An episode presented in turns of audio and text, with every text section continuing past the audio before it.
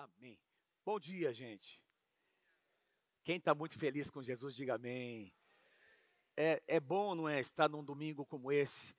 Maravilhoso. Que dia lindo, não é? Amém, gente? Tá friozinho, mas tá bom demais. É bom demais, gente, nós nos reunimos na casa do Senhor. Você está feliz? Dê um aplauso ao Senhor Jesus nessa manhã. Amém. Diga, Diga para alguém ao seu lado assim, atrás, na frente, como é bom, como é bom ver você aqui neste lugar. Esse é o melhor lugar para nós estarmos num domingo de manhã bem frio como esse. Amém.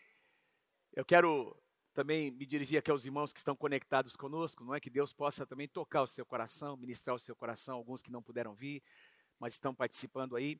É, não foi colocado aqui no aviso, gente, mas eu quero é, quero pedir que todos os homens fiquem em pé, por favor. Quem é macho, fique em pé, por favor. Aí, fica, aí, aí rapidinho, os caras levantam, rapidinho, né? Isso. Tem uns que estão mais devagar, mas vamos lá. E sexta-feira que vem, é, acho que é dia 26, né? É isso? Dia 26, sexta-feira que vem, nós vamos ter aqui a nossa reunião vencedores, não é? A nossa noite é, separada para os homens. Eu quero dizer para vocês, nós vamos ter um preletor que está vindo para ministrar uma palavra que está queimando o coração dele. pastor Paulão vai compartilhar o testemunho dele, vai ser algo especial, não é? E ele vai, amém, glória a Deus. Daniel vai participar um pouquinho também, não é? Compartilhando uh, um pouquinho do seu testemunho. E o Daniel que foi teve uma experiência muito forte no seu, na sua vida pregressa, não é? E até é, até ficou ali um tempo na Cracolândia. Deus fez uma obra na vida dele e vai estar compartilhando aqui o testemunho de vida dele. Vai ser muito, muito especial. Sexta-feira que vem, às 20 horas, estaremos aqui. Amém? Pode sentar, por favor. Uma convocação para os homens. Já que a pastora Mônica ministrou sobre santa convocação, não é isso? Esse que foi o tema da pastora Mônica, santa convocação. Então, na sexta-feira que vem, nós temos aí uma, mais uma convocação para os homens. Pastora Mônica uh, ministrou uma tremenda palavra semana passada. Nós estávamos ministrando lá em, uh, como é o nome daquela cidade? Fernandópolis, uh, no estado de São Paulo. E enquanto a pastora Mônica ministrou aqui sobre uh, essa, essa ideia de que Deus nos convoca, não é? Trazendo como base as festas do Antigo Testamento, o dia da expiação, o sábado, e trazendo isso, olhando com os olhos do, do Novo Testamento, não é? Deus quer nos trazer para esse lugar, nos convocar, Deus nos convoca. Irmãos, o que aconteceu sexta-feira foi uma convocação de Deus para esta casa. Quem esteve aqui, quem esteve aqui, eu sei que alguns não puderam, não é? Tem uh, uh, irmãos que por alguma razão não puderam. Uh, nós enviamos o link para alguns irmãos e eh, chegou até outros lugares, não é?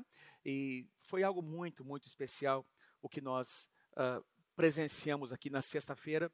E eu estava orando, Senhor, o que, que eu vou ministrar? Não é? O que, que eu vou compartilhar? E Deus colocou essa palavra no meu coração, esperando esperando e gerando o mover de Deus. Esperando e gerando o mover de Deus. Não é apenas esperar. Eu quero. Eh, Deus tem falado muito comigo, sabe, querido, sobre é, essa atitude nossa. Esperar, espiritualmente falando, não tem nada a ver com cruzar os braços, não é? Nós brasileiros, é, a gente está acostumado a entrar na muitas filas, né? A gente vai na fila do banco, na fila para pagar a conta no mercado, a gente vai em algum serviço público sempre tem fila, e a gente fica ali esperando, não é? Alguém atender a gente. Quem já ficou irritado quando você estava esperando alguém te atender, não é? Ainda mais quando você vê que aquele povo não está, não, não, não, é, não é, pastor Rocha? Não quer, não está fazendo o que devia fazer, não é? E você fica ali esperando, esperando e se irritando, não é? E, e guardando o seu coração para não dizer o que você não deve falar, não é? Todos nós já tivemos essa experiência, mas o, o esperar na palavra de Deus não tem nada a ver com esse esperar uh, que traz irritação, ou, ou mesmo esperar que traz passividade. Ah, eu vou esperar para ver o que vai acontecer, não é? Que tem a ver com uma atitude de passividade. Esperar, biblicamente falando, é uma atitude ativa, não é? Tem a ver com gerar o que Deus vai fazer. Irmão, se Deus vai fazer alguma coisa no nosso meio, Ele vai fazer, também depende de nós, depende da nossa participação. Quem está comigo, diga amém em nome de Jesus. Depende também da nossa atitude. Então, eu quero conversar com vocês tomando como base o que aconteceu no livro de Atos não é? Eu creio que Deus quer colocar em nós uma grande expectativa. Fala para alguém, Deus quer colocar no seu coração uma grande expectativa, meu querido. Não, vocês não entenderam, vocês não entenderam. Deus quer colocar no seu coração, meu querido, uma grande expectativa. Fala para alguém pertinho de você, meu irmão, uma grande expectativa. É, é muito mais do que você pode esperar ou pensar, é o que a palavra de Deus diz. Nós vamos ler hoje. O nosso Deus faz infinitamente mais. Quem pode dizer amém? Efésios diz que ele é capaz de fazer infinitamente mais. Esse é o Deus que nós servimos. Por isso eu eu estou aqui para dizer a você que Deus coloque no seu coração uma grande expectativa, que Deus dilate, que Deus dilate o nosso coração. A presença de Deus é o que nós precisamos desejar de todo o nosso coração. Ah, mas espera aí, pastor, depende de nós. Se depende de nós, então é o nosso esforço, são as nossas obras. Não tem nada a ver, meus queridos, as pessoas confundem. Ah, Jesus já fez tudo. Sim, Jesus fez toda a parte que cabia a ele. Não é? Se não dependesse, se não tivesse a nossa participação, por que Jesus teria dito: pedi e dá-se-vos-á? Buscai e achareis, batei e abri-se Ou seja, existe uma ação nossa, pedir, buscar, bater. E aí Deus diz, se vocês pedirem, Jesus diz, se vocês pedirem, vocês receberão. Quem pode dizer amém? Se vocês buscarem, vocês vão achar. Se vocês baterem na porta, uma grande porta vai se abrir diante de vocês. Mas tem uma ação que cabe a nós. Irmãos, eu vou ler um texto com vocês do que aconteceu logo após a descida do Espírito Santo em Pentecostes. Se você tiver sua Bíblia aí, abra comigo no capítulo 2 de Atos. Capítulo 2 de Atos. Todos aqui, ou a maior parte de nós conhecemos, estou um pouquinho rouco, não é? Porque sexta-feira eu cantei muito, não é? Louvei muito aqui. Vibrei demais com aquilo que estava acontecendo. E eu fiquei um pouquinho rouco. Nós tivemos também alguns momentos aqui na oração, não é? Aliás, Aliás, que tempo maravilhoso nós tivemos aqui, não é? Nós terminamos a reunião de sexta-feira e, e, e, o, e a, o, pessoal não queria ir embora, não é? E aí o pessoal ficou aqui para os nossos turnos de oração, varamos a madrugada, 24 horas orando, intercedendo, e nós vamos daqui a pouquinho ver os resultados do que aconteceu aqui. Irmãos, lá em Atos capítulo 2, eram 120 discípulos. Presta atenção, você sabe que Jesus, a Bíblia diz em muitos lugares que a fama do Senhor Jesus havia se espalhado em muitos lugares, ou seja, onde quer que Jesus estivesse, as multidões estavam ali. As multidões estavam ali. É, e eu, mas quando a gente vê o mover de Deus, o início da igreja, a gente começa a perguntar, mas onde é que estavam as multidões? Aliás, se a gente voltar um pouquinho antes, onde é que estavam as multidões, as mesmas que foram alimentadas, curadas? Quando Jesus estava sendo crucificado, ele foi abandonado, porque, é, é, irmãos, nem sempre que acontece no meio da multidão é, significa que, entenda o que eu vou dizer você, não é? Entenda o que eu vou dizer. O que acontece no meio da multidão é algo precioso, mas uh, o, o nosso Deus está preocupado com a essência. Amém? Então, de grandes multidões sobraram 120 discípulos. Eles estão lá na sala de oração. Jesus disse: Olha, fiquem em Jerusalém. Vocês se lembram? Jesus, antes de ser levado aos céus, ele disse: Fiquem em Jerusalém, que alguma coisa muito, muito especial vai acontecer. Eles não sabiam o que eram, não é? E eles foram para o quarto superior de uma casa. Foram para o quarto superior de uma casa e ficaram ali orando e esperando de maneira não passiva, não é esperando no sentido de gerando o mover de Deus, intercedendo, não é? Esperando em obediência, não é? A ordem que Jesus havia dado. E de repente, num dia, determinado dia de Pentecostes, a Bíblia diz que o Espírito Santo uh, desceu sobre eles. E todos eles foram cheios. Está chegando bem o som aí, vocês? Está chegando bem? Diz que todos eles foram cheios. E aí, irmãos, é, é, a Bíblia diz que alguns sinais começaram a acontecer, entre eles o falar em outras línguas. Agora, presta atenção: esses discípulos, meus discípulos, haviam estado com o Senhor Jesus e haviam já recebido o sopro. Lembra? Quando Jesus, logo no dia, no domingo de ressurreição, quando ele ressurgiu, ele entrou numa casa, num lugar onde os discípulos estavam reunidos, a portas fechadas, declarando: paz seja com vocês. E Antes de sair, ele soprou sobre eles o Espírito. Pastor, mas se eles já tinham recebido o sopro, então o que foi em Pentecostes? Irmãos, diga assim comigo: medidas. Diga bem forte: medidas. Diga assim: eu recebo o Espírito Santo em medidas. Apenas Jesus tinha toda a plenitude da divindade, como o apóstolo Paulo diz aos Colossenses. nós recebemos medidas. E é por isso que nós podemos experimentar durante a nossa vida vários enchimentos. Enchei-vos do Espírito, Efésios capítulo 5, falando entre vós com salmos, hinos e cânticos espirituais, ou seja, nós temos a experiência inicial da salvação, nós somos batizados do Espírito Santo, somos cheios, mas nós podemos experimentar muitos outros enchimentos, experiências que vão aumentando à medida. Diga assim comigo, Deus quer, faz assim, assim faz assim comigo, Deus quer aumentar a medida. Amém? Por isso que Paulo diz: crescer na graça, amém? Crescer na graça, crescer no conhecimento.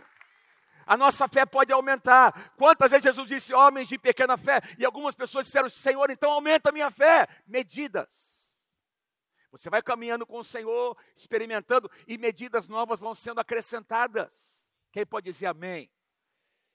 Eu quero ler com vocês o que Pedro disse logo após a, aquele, aquela manifestação ali de Atos capítulo 2, quando o Espírito Santo desceu, Atos 2, do versículo 12 até o 18 e também o 21, porque aconteceu algo tão diferente que as pessoas que estavam do lado de fora daquela casa começaram a ouvir. Se elas começaram a ouvir, irmãos, não foi uma reuniãozinha, de uma oraçãozinha, todo mundo quietinho. Irmãos, ali o negócio pegou, irmãos. Ali, meu irmão, as pessoas se soltaram, as pessoas começaram a clamar. Quando as línguas, aquela manifestação de línguas desceu, ninguém conseguia se conter, meus irmãos. E aí o barulho saiu para fora, as pessoas ficavam, ficaram chocadas. E olha aqui o que nós lemos, versículo 12: atônitos e perplexos, todos perguntavam, lá de fora, né? Quem estava de fora, uns aos outros, o que significa isso? E eu creio que isso vai, vai começar a acontecer nos nossos dias. O que é que está acontecendo lá naquela célula? Que barulho diferente que é esse? O que é está acontecendo naquela igreja? Eu estou ouvindo falar, tem um mover das águas, alguma coisa nova está acontecendo. Ah, os casais com a, com a vida arrebentada, o casamento arrebentado, eles vão para lá e são restaurados. Alguma coisa acontece. Eles ficaram atônitos, estavam do lado de fora, irmãos, vendo o que estava acontecendo. Alguns, todavia, zombavam, porque é sempre assim que acontece.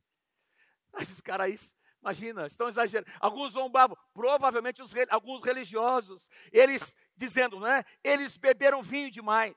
Então Pedro levantou-se com os onze e em alta voz dirigiu-se à multidão, dizendo: Homens da Judéia e todos os que vivem em Jerusalém, deixe-me explicar-lhes isto, ouçam com atenção. Então Pedro sai para fora com os discípulos, ele chama atenção, todo mundo fica quieto para ouvir o que Paulo tinha a dizer. Estes homens, Paulo diz, aliás, Pedro diz, eles não estão bêbados, como vocês supõem, ainda são, diga assim comigo, nove horas da manhã. Fala assim para quem está do seu lado assim, ó, era, quando Pedro pregou, era nove horas da manhã. Diga lá, nove horas da manhã. Nove horas da manhã. Presta atenção nesse detalhe. Olha que interessante. Porque o que o pastor Hernani pregou aqui, para mim foi um negócio que foi uma bomba no meu coração. Eu espero que tenha sido no seu coração também. Deus está desejando nos despertar de madrugada para orar, para interceder, para encontrar com o Senhor antes do sol nascer. Quem pode dizer amém? Nove horas da manhã, Pedro está pregando. Olha, esses caras, eles não estão bêbados, é só nove horas da manhã. Ao contrário, isso é o que foi predito, foi profetizado pelo profeta Joel. E aí ele fala da profecia, nos últimos dias, versículo 17, Diz Deus: Eu derramarei do meu espírito sobre todos os povos. Os seus filhos e as suas filhas profetizarão, os jovens terão visões, os velhos terão sonhos. Sobre os meus servos e as minhas servas eu derramarei do meu espírito naqueles dias e eles profetizarão. E versículo 21, e todo aquele que invocar, Joel profetizou isso, todo aquele que invocar o nome do Senhor será salvo. Irmãos, vamos conversar um pouquinho sobre o que estava acontecendo aqui. 120 irmãos, discípulos, ali no andar superior de uma casa. Agora haviam tido uma experiência, e essa experiência se manifestou de formas diferentes. De uma forma, não foram só línguas. Irmãos, os que estavam do lado de fora achavam, alguns deles, que esse povo, esses 120, estavam embriagados. Quem já viu uma pessoa embriagada?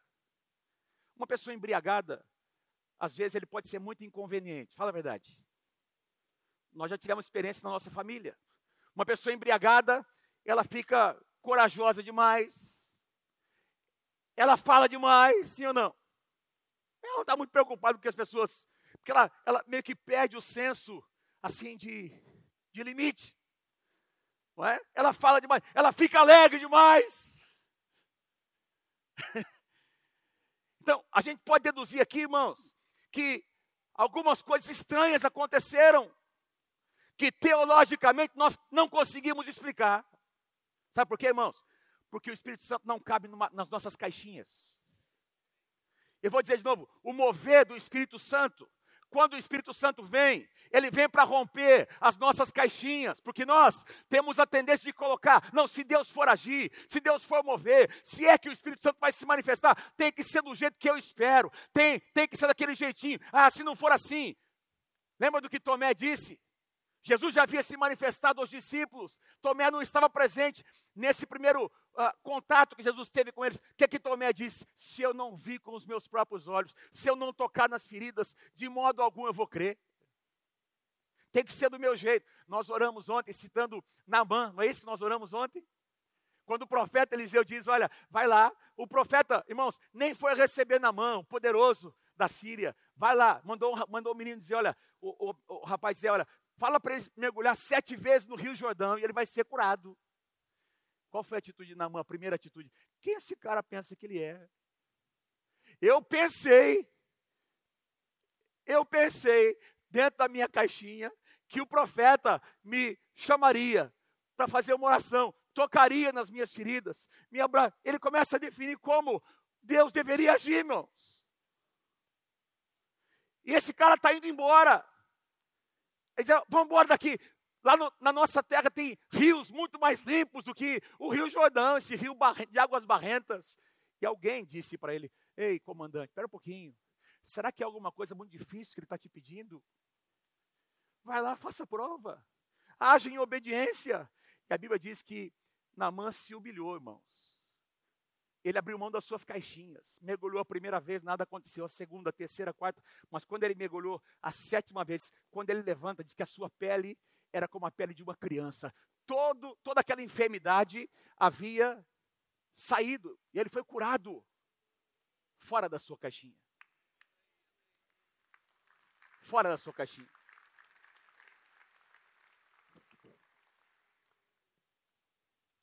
Se Deus vai agir, ele vai agir do jeito dele. E eventualmente algumas pessoas vão até se escandalizar. Tem coisas que nós não podemos explicar, irmãos.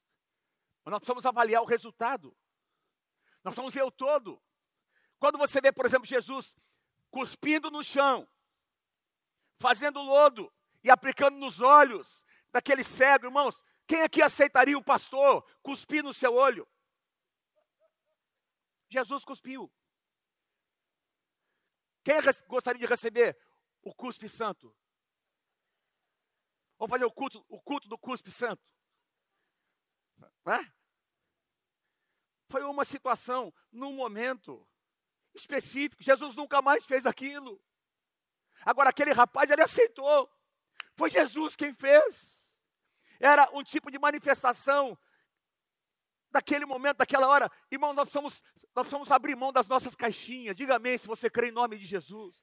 Porque às vezes nós estamos orando, esperando que Deus haja do jeito que nós queremos que Ele haja. Deus vai agir do jeito que Ele quer agir, no tempo dele, como Ele quiser, da forma como Ele quiser, usando quem Ele quiser. No tempo que Ele quiser.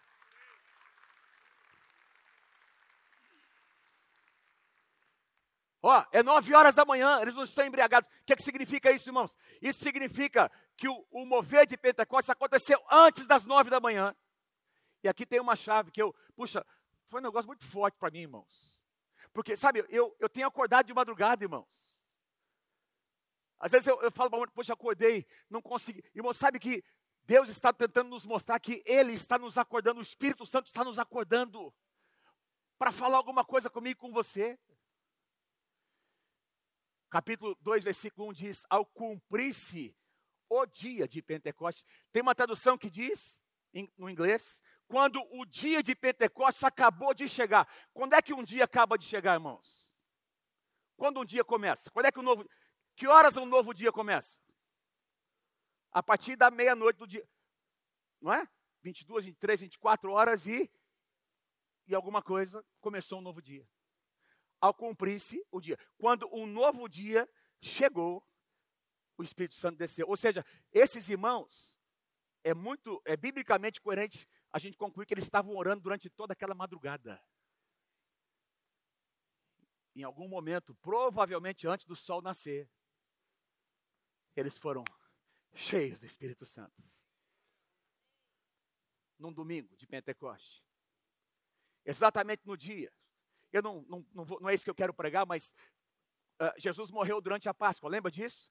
Na sexta-feira, primeiro dia, segundo, terceiro dia, domingo, ele ressuscita. No sábado de Páscoa. Se você pegar o sábado, contar 50 dias, ou seja, o primeiro dia, como sendo o domingo da ressurreição, 50 dias depois, Pentecostes, Penta, o Brasil é pentacampeão, cinco vezes campeão. Penta vem de 50 dias. Por quê? Quando Israel celebrou a, a Páscoa lá, no, lá na, no, no Egito, exatamente 50 dias depois, Deus entregou as tábuas da lei nas mãos de Moisés no Monte Sinai. E Deus disse: Olha, a partir de hoje, vocês vão celebrar esse dia como uma festa como estatuto perpétuo, será uma santa convocação, irmãos. Estavam ali 120, eles não tinham ideia, mas exatamente no dia de Pentecostes, porque Deus tem um tempo para todas as coisas não foi nem um dia antes, nem um dia depois, foi no tempo de Deus, no Kairos de Deus. Quem pode dizer amém?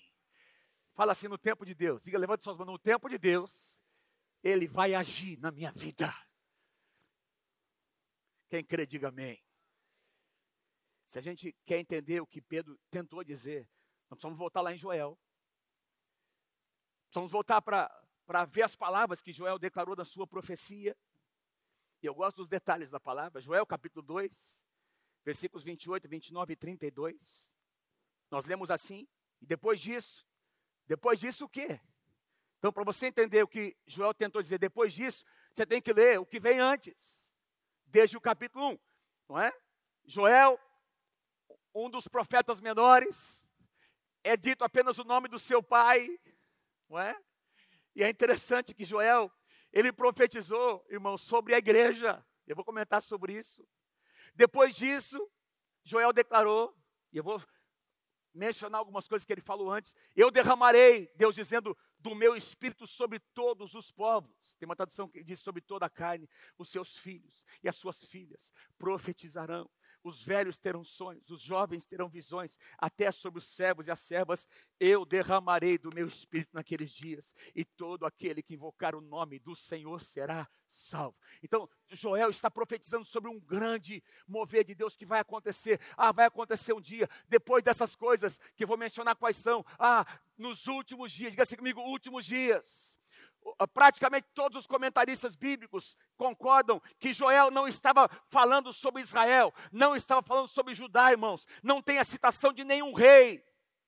Joel profetizou cerca de 800 anos antes, falando, quando você lê na Bíblia, últimos dias, refere-se aos dias que antecedem a segunda vida do Senhor Jesus Cristo. Então Joel não estava profetizando sobre o seu tempo, Joel estava profetizando sobre o tempo que nós estamos vivendo. E ele diz assim: olha, ele cita esses termos. Não é? Ele diz, olha, esse mover vai alcançar não apenas pessoas, não é? E, e famílias diferentes, vai alcançar pessoas e famílias em nações diferentes, de classes sociais diferentes, servos e servas, de idades diferentes, os vossos filhos, vossas filhas, pai, gerações. Aleluia.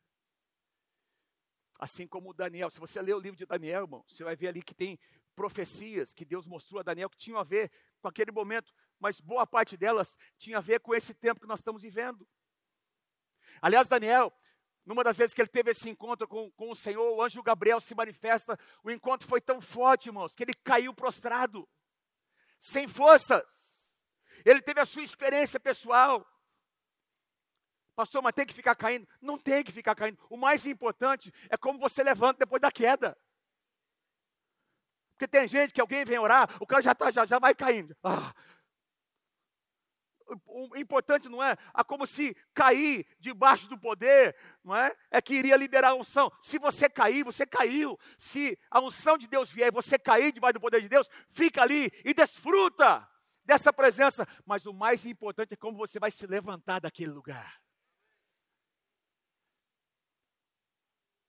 Aleluia. Tenha a sua experiência. E nós não estamos aqui para julgar experiências, mas as evidências precisam aparecer. Daniel cai, e a Bíblia diz que ele teve que ser amparado, diz que o anjo teve que tocá-lo. Tamanha era a sua exaustão, irmãos. Ele recebeu revelações que sugaram a sua energia. O anjo tem que levantar, ele teve a sua experiência pessoal. Joel falou assim como Daniel sobre as coisas que nós estamos vivendo nesses dias. Eu quero, lendo o livro de Joel, que eu fiz a leitura algumas vezes, para poder compartilhar com você aqui, três capítulos, não é? Eu, eu consegui identificar três verdades muito simples que eu quero compartilhar com vocês. A primeira delas, Atos 2 foi apenas o início. Diga assim comigo, Atos 2. Quem está comigo aí, diga amém. Fala para o teu irmão assim, meu irmão, ei, acorda. Diga assim, ó, Atos 2 foi só o começo. Foi apenas o início. O início de um mover que ainda alcançará as nações. Voltando no capítulo 2, aliás, no mesmo capítulo 2, versículo 23, olha o que Joel declara, e eu coloquei a versão atualizada, porque para mim ela é mais forte. Alegrai-vos, filhos de Sião, regozijai-vos no Senhor vosso Deus, porque Ele vos dará em justa medida a chuva. Ele fará descer como outrora a chuva temporã e a chuva serôdia. Diga assim comigo: chuva temporã, chuva serôdia. Faz assim com a sua mão, vai lá, vai lá. A chuva temporã, com a mão esquerda. Chuva temporã, mão esquerda. Temporã e serôdia. Então, as primeiras chuvas, diga assim: primeiras chuvas e últimas chuvas.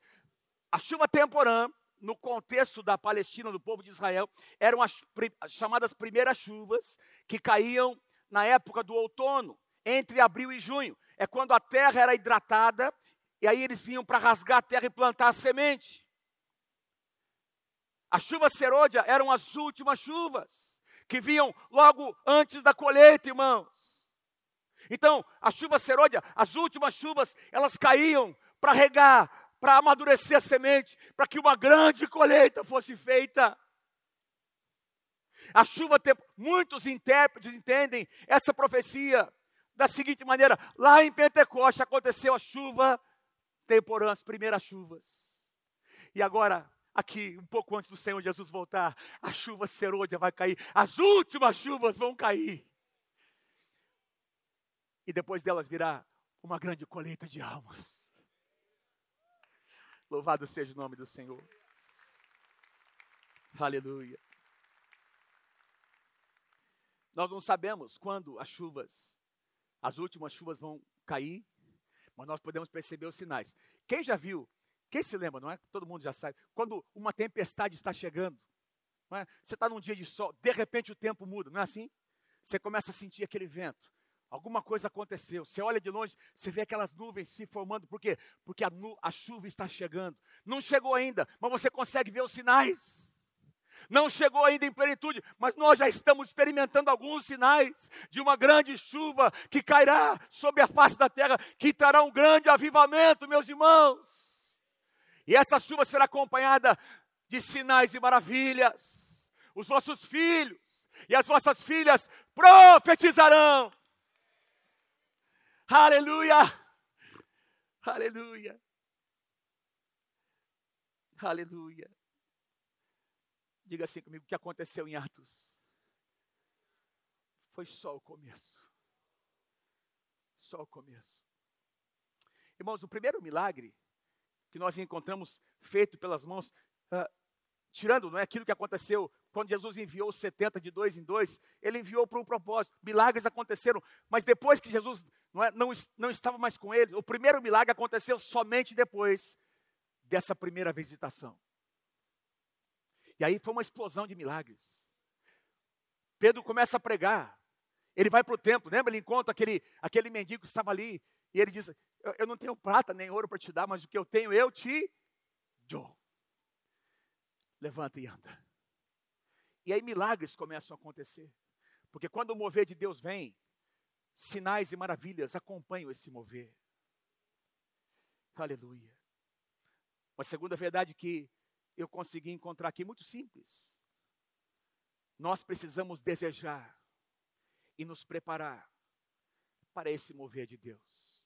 Se Atos 2 foi só o começo e Deus vai fazer alguma coisa nova, eu e você precisamos nos preparar. Não é só alguma coisa que a gente, ah, então vai acontecer um dia, não é? Porque nós podemos, meus irmãos, viver, ser tentados a viver em função de um saudosismo, de alguma coisa que Deus fez lá atrás, há 20, há 30, há 50, não é? 80 anos atrás, ou então viver em função do que Deus um dia fará, mas o nosso Deus é um Deus do dia que se chama hoje. É hoje que Deus quer fazer algo na sua vida, na sua casa.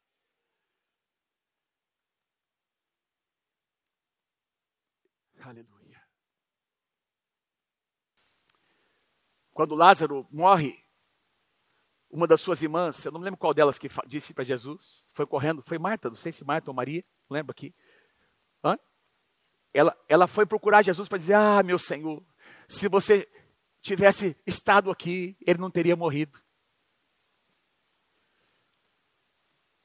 Aí Jesus disse: é Marta, né? Uma delas veio primeiro, não me lembro, as duas. Marta foi primeiro, né? Ah, Maria, ah, Marta, estou dizendo para você, eu sou a ressurreição e a vida. Ah, ah Senhor, eu, eu, eu sei que um dia todos nós experimentaremos a ressurreição. Ah, se você tivesse estado aqui, ah, mas um dia. Não, Jesus, espera um pouquinho, você não está entendendo. Eu sou, hoje, a ressurreição e a vida. Hoje. Se você acreditar, tem poder de Deus, tem demanda. Se você criar uma demanda, o poder de Deus vai fluir e milagres vão acontecer. É o que Jesus estava dizendo. Eu fui, eu serei, mas eu sou. Eu não me esqueço de uma frase que tinha na, na tenda, aqui na Rua Bahia: Jesus Cristo é o mesmo ontem, hoje e eternamente será o mesmo. Quem pode dar um aplauso a esse Deus maravilhoso está presente hoje? Está presente, Ele foi, Ele será, mas acima de tudo Ele é, Ele faz. Irmãos, é isso que Paulo diz, 1 Coríntios 2,9: olho nenhum viu, ouvido nenhum ouviu, e mente nenhuma imaginou que Deus preparou para aqueles que o amam. Quem aqui ama Deus, levanta a sua mão. Ama mesmo? Quem ama, levanta sua mão. De todo, assim, bem, quem ama o Senhor, levanta, diga eu te amo, Senhor. Fala assim para quem está do teu lado, então faça alguma coisa, meu irmão. Fala assim para ele, você precisa vibrar. Fala, você precisa vibrar, meu irmão. Você precisa vir para a igreja preparado para receber. Tem gente que vem louvar e passa o louvor inteiro de braço cruzado. Mas na hora de torcer para o time, o cara está vibrando. Ah, vai, eu estou aqui. Mas para o Senhor é de braço cruzado, é com a mão no bolso. Não, para Deus tem que ser o nosso melhor. Para o Senhor tem que ser o nosso melhor. Aleluia! Irmãos, presta atenção. Tem a ver com uma atitude nossa. Tem a ver com uma expectativa que você gera no seu coração. Se você espera grandes coisas, tenha uma atitude. Diga: Eu creio, eu espero, eu vou cooperar para que isso aconteça. Não vai vir de graça, irmãos. O pastor Hernani falou aqui sobre um saldo de oração que precisa acontecer. Então milagres são liberados. Lembra da parábola das dez virgens? Diz que cinco delas eram nécias, irmãos, displicentes, cinco eram prudentes, estavam preparadas, cinco delas, meu Deus, dá fôlego aqui. Cinco delas fizeram a sua parte. Cinco delas tinham reserva de óleo, de azeite. Cinco não trouxeram. Aí as cinco, as cinco que não trouxeram, disseram, não, presta um pouquinho para nós. O que, que elas disseram? Nós não podemos fazer isso. Porque se nós fizermos isso, nós também ficaremos sem. Atitude. Atitude.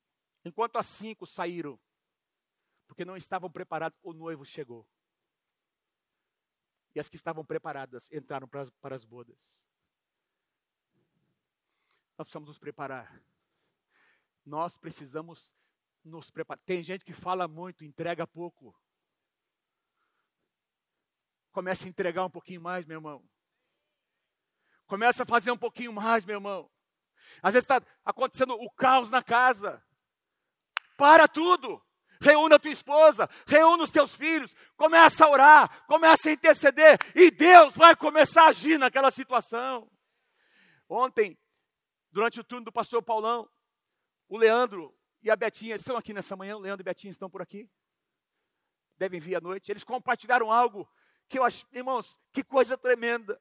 Eles, eles têm uma empresa, uma construtora, e o Leandro e a Betinha compartilharam que algumas situações começaram a acontecer na casa contra-ataque de Satanás. Sabe o que eles fizeram? Reuniram a família, dizendo: olha, sexta-feira à tarde, nós vamos fechar o escritório e nós vamos lá para casa, todos nós vamos orar. Vamos orar como família. Vamos ler a palavra. E eles dedicaram uma parte da semana, irmãos, como família. Olha o posicionamento de um homem e de uma mulher de Deus. Nós vamos abrir espaço na nossa agenda. Não é só esperar, é gerar o mover de Deus. é nos prepararmos. Se nós queremos ver a visitação, nós precisamos dar um passo à frente, nos posicionar e dizer: Senhor, eu estou aqui, o que é que eu tenho que fazer? O que é que eu tenho que fazer, meu Deus? Algumas situações na sua casa só vão mudar quando você mudar, meu irmão. Não é para trazer condenação para você. É assim que funciona. Tem algumas coisas que a mulher faz e tem algumas coisas que os homens fazem. É questão de papéis. E às vezes tem irmãs intercedendo, orando, clamando por anos. E Deus precisa quebrantar o coração de alguns homens. Para que eles entendam que existem algumas coisas que só os homens podem fazer em uma casa. Diga amém se você crê em nome de Jesus. Atos 1, 14, todos esses perseveravam unânimes em oração, atitude. 1 Pedro capítulo 3, versículo 12, esperando e apressando a vinda do dia de Deus. Não é forte esse versículo, irmãos? Não é só esperar, é apressar. Existe uma missão que cabe a nós, uma atitude que depois de nós termos, Jesus disse: Olha, e esse evangelho será pregado em todas as nações, então virá o fim. Quem é que vai pregar? A igreja vai pregar esperando e apressando. Quem pode dizer amém? Eu vou para o último ponto.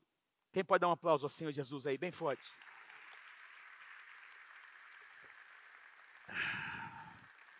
É para Jesus, meu irmão, é para Jesus. É para o Senhor Jesus. Aleluia!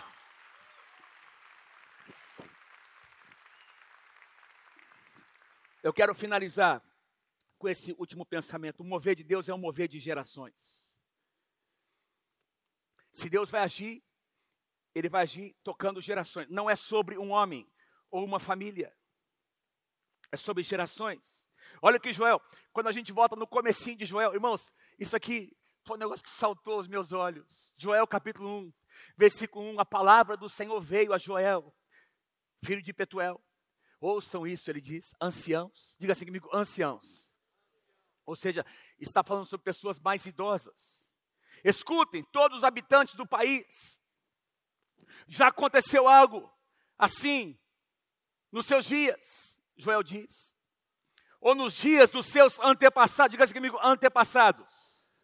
Então, anciãos, antepassados. Olha o que ele continua dizendo. Contem aos seus filhos, diga assim, filhos.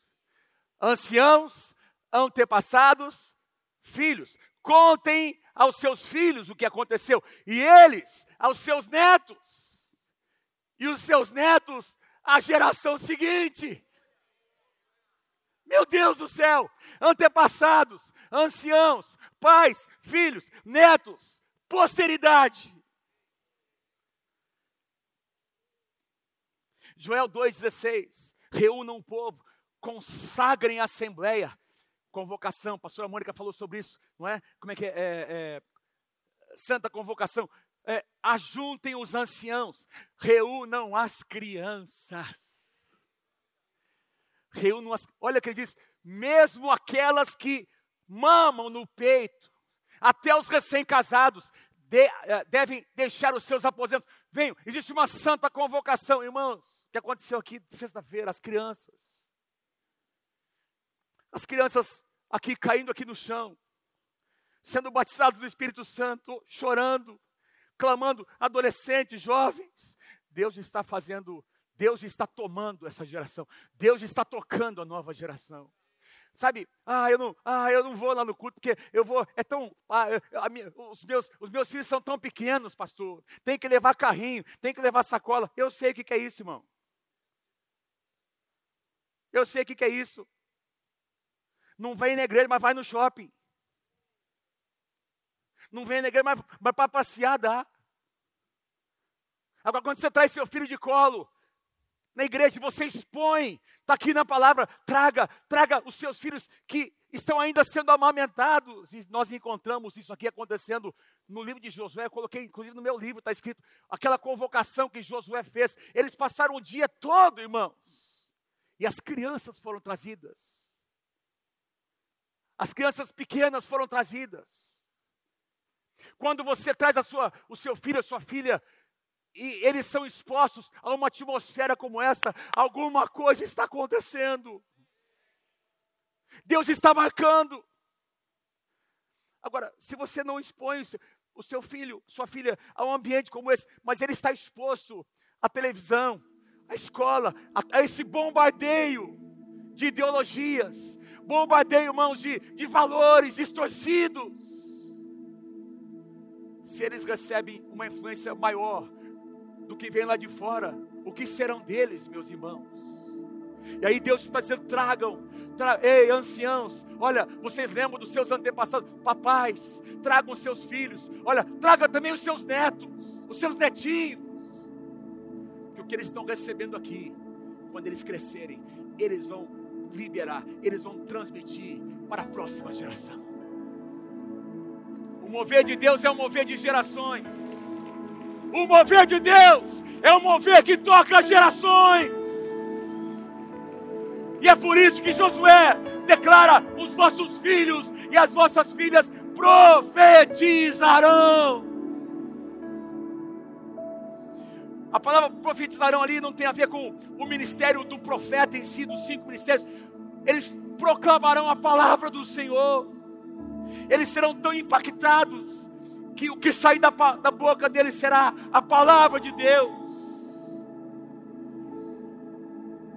Os maiores heróis dos nossos filhos e netos precisam ser os heróis da palavra de Deus. Se eles não forem expostos, eles terão outros heróis, outras referências. Quem está comigo aí, diga amém em nome de Jesus. Aleluia. Aleluia. Senhor me ajuda a completar essa palavra em nome de Jesus. Quando a Bíblia fala sobre gerações, tem duas conotações. Pode ser um grupo de pessoas que vivem numa mesma época, o apóstolo Pedro diz na sua primeira carta, capítulo 2, versículo 9: vocês são geração eleita, todos vocês. Então, todos nós aqui, num certo sentido, fazemos parte da mesma geração, mas tem um outro sentido que ah, mostra gerações com idades diferentes convivendo juntas. Meus pais estão aqui, meu pai fez esse ano 89 anos. Ano que vem, é, ano que vem vai fazer 90 anos. A igreja de Nova Aliança vai fazer 60 anos de idade. Vamos fazer aqui uma grande festa no ano que vem. Gerações. Meus pais estavam aqui na sexta-feira, das 8 da noite até meia-noite. Eles não queriam ir embora, gente. O Evaldo e a Mariana tiveram que ajudar aqui. E aí minha mãe vai enroscando com todo mundo, né? Porque ela, nem quem não quer abraçar, ela quer abraçar, né? ela fica olhando querida. Então tem aqui gerações, gerações. Está aqui meus pais. Irmãos, que prazer que eu tinha em sentar para ouvir meu pai pregar. Algumas vezes eu, vou, eu, eu, eu estou pregando e eu lembro de alguns ensinamentos, eu estou reproduzindo aquilo que eu recebi. Mas eu já tenho tido prazer de sentar para ouvir os meus filhos pregar. Com a graça de Deus, eu vou sentar para ouvir um dia os meus netos pregarem. Porque meus pais já estão experimentando isso. O mover de Deus é um mover de gerações. Quando Moisés, ao receber o chamado de Deus, ele disse: Senhor, o que é que eu vou dizer lá para eles? Deus disse assim para ele, Êxodo capítulo 3: Diga aos israelitas: O Senhor, o Deus dos seus antepassados, o Deus de Abraão, o Deus de Isaac e o Deus de Jacó, o Deus do avô, do pai do, e do neto, enviou-me a vocês este é o meu nome, Deus disse, para sempre, nome pelo qual serei lembrado de geração em geração. Eu vou ler aqui alguns versículos rapidamente. Olha o que a Bíblia fala sobre as gerações. Salmo 78, 3 e 4. E o, o, que ouvimos e aprendemos, o que os nossos pais nos contaram, não os esconderemos dos nossos filhos, contaremos à próxima geração os louváveis feitos do Senhor, o seu poder e as maravilhas que fez. Salmo 79, versículo 13. Então nós, o seu povo, as ovelhas das suas pastagens, para sempre te louvaremos, de geração em geração cantaremos os teus louvores. Quem pode dizer amém? Salmo 112, versículos 1 e 2. Aleluia! Como é feliz o homem e a mulher que teme o Senhor e tem grande prazer nos seus mandamentos. Os seus descendentes, louvado seja o nome do Senhor, serão poderosos na terra, serão uma geração abençoada de homens íntegros. Aleluia! Aleluia! Oh, meu Deus! Eu creio na tua palavra. Salmo 145, versículo 4. Uma geração contará a outra a grandiosidade dos seus feitos. Eles anunciarão seus atos poderosos. Aleluia. Aleluia. Aleluia. Aleluia. Irmãos, enquanto eu preparava, Deus colocou algo no meu coração. Eu quero fazer um desafio nessa manhã. Eu quero orar especificamente. Vamos orar sobre enfermidade, mas eu quero finalizar essa palavra orando por aquelas famílias.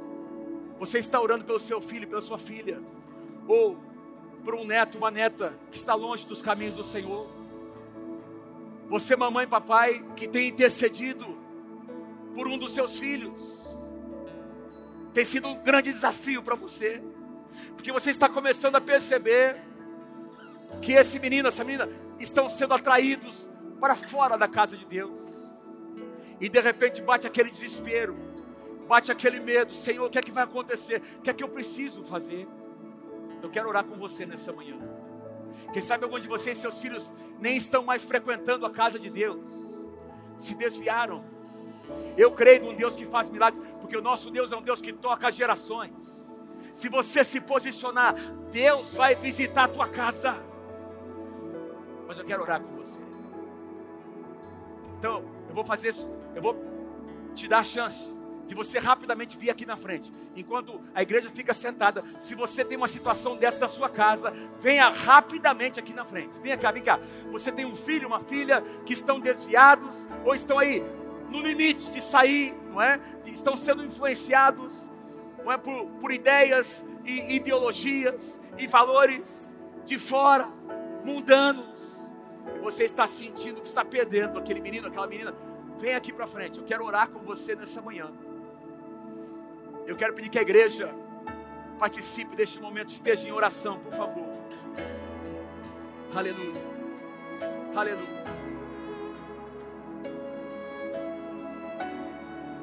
Aleluia. Aleluia. Eu quero dizer algo a você nessa manhã. Presta atenção, irmãos. Quero pedir que vocês que vieram aqui à frente olhem para mim, por favor. Olhem para mim, olhem para mim. Põe para mim lá, por favor. Malaquias capítulo 4. Irmãos, nós temos muitos sinais que apontam para esse mover dos últimos dias. Que nós lemos aqui em Malaquias capítulo 4, versículos 5 e 6, são aqui o que está dito aqui é mais um dos sinais.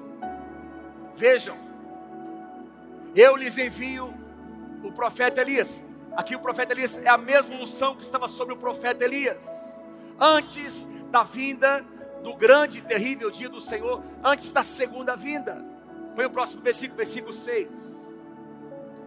Esse, essa unção, ele, o profeta Elias, a unção, a mesma unção que estava sobre Elias e que estará sobre a igreja, fará que o coração dos pais volte para os seus filhos e o coração dos filhos volte para os seus pais. Conversão de corações. Deus quer converter o seu coração, papai e mamãe, para o seu filho e para sua filha. Talvez Deus esteja dizendo a você que você precisa fazer algumas coisas que você nunca fez. Precisa sentar com ele com ela para dizer algumas coisas que você nunca disse, em amor. Quem sabe alguns aqui precisam pedir perdão, retirar palavras que foram lançadas. Eu não sei o que Deus vai fazer, como Deus vai te orientar. O que eu sei é que se houver conversão de pais aos filhos, haverá conversão dos filhos aos seus pais. Quem crê, diga amém em nome de Jesus. Isaías capítulo 65, versículos 23, 24, a última passagem que eu quero ler com vocês. Irmãos, olha que coisa maravilhosa. Está falando sobre você e eu, sobre nós. Não trabalharão inutilmente, e seus filhos não serão condenados à desgraça. Quem pode dizer amém? Pois são, os seus filhos são um povo abençoado pelo Senhor, e os seus filhos também serão abençoados. Versículo 24: Eu os atenderei antes mesmo de clamarem a mim.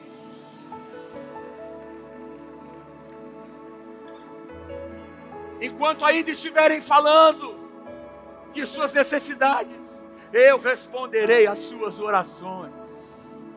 Essa manhã, enquanto você ora, Deus já está respondendo às suas orações.